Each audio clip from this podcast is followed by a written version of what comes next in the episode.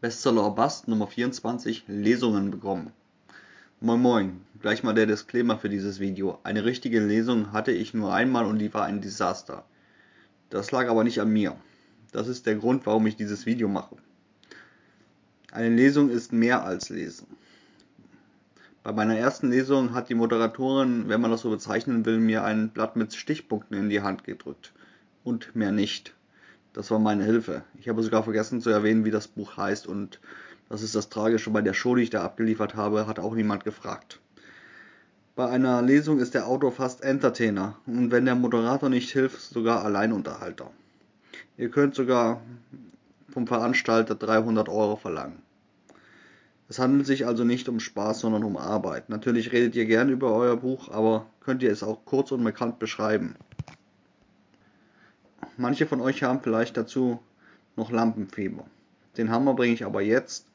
Wenn ihr keinen guten Moderator habt, der schon das Buch gelesen hat, handelt es sich bei dem, was ihr davor habt, um freie Rede.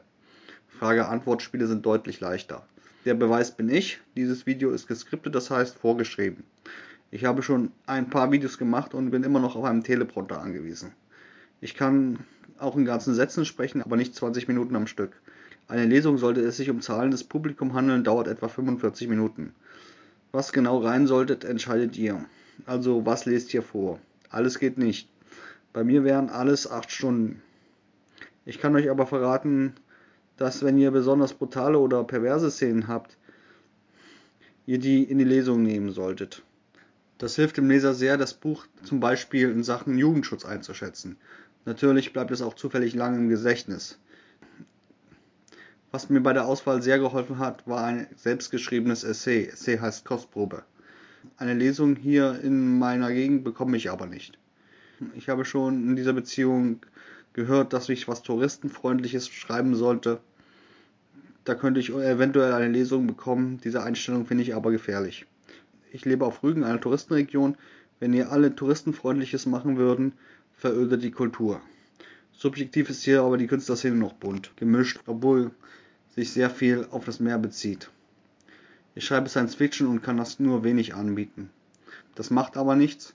Ich habe ein anderes Thema, das dafür sehr internetfreundlich ist, statt touristenfreundlich. Ich habe eine Online-Lesung gemacht. Da sind schon 45 Klicks drauf, das entspricht also einer großen Lesung. Dazu, wie ich YouTube-Videos mache, könnte ich ein eigenes Video machen. Nur so viel.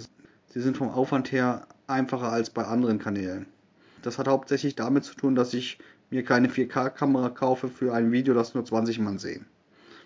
Es reicht für eine Online-Lesung ein Smartphone, besser wäre ein Tablet. Es gibt genug Mikrofon-Apps. Was noch nicht schlecht wäre, wäre ein Totschnittprogramm. Ich verwende da Audacity. Ist schön einfach. Es gibt aber auch Smartphone-Apps, die schneiden können.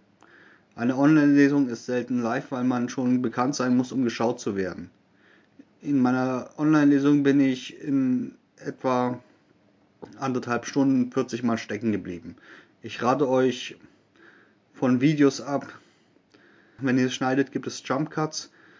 Man sieht, dass es geschnitten ist und es wirkt leicht komisch. Was ich noch empfehlen kann, ist ein paar Freunde als Publikum. Sie ersetzen keinen Moderator, aber es ist besser, als wenn ihr alleine vor euch hin brabbelt. Ich vergleiche das immer mit Englisch sprechen. Man muss es einfach tun, um verstanden zu werden, auch wenn die Grammatik nicht perfekt ist. Wenn man euch komplett nicht mehr versteht, werden eure Freunde euch darauf hinweisen. Das zu wissen hilft schon, auch bei schlechter Grammatik. Das ist was Psychologisches. Wenn ihr nur ablest, wird das meistens rausgehört. Fragt mal rum, ob jemand schon einen YouTube-Kanal hat. Ein Kanal mit nur einem Video wird seltener geklickt. Falls ihr von YouTube noch nicht so viel Ahnung habt, hier noch ein paar Tipps, wie die Lesung wirken sollte. Am besten sollten alle klug wirken. Stellt niemanden an den Pranger. Wenn ein Kluger einen Klugen befragt, wirkt das objektiv. Das ist aber nicht das, was am meisten geklickt wird. Das, was auf YouTube am meisten geklickt wird, ist, wenn zwei Idioten sich unterhalten. Niemand kauft aber ein Buch von einem Idioten. All die verschwendete Zeit. Wenn im Video nur einer klug wirkt, wirkt es belanglos und langweilig. Danke fürs Zuschauen. Ihr findet mich aktuell bei Kickstarter mit der Sonnensturm. Link in der Videobeschreibung. Lasst einen Daumen da und oder kauft meine Bücher Hardy Klemm beim Eberson Verlag. Tschüss.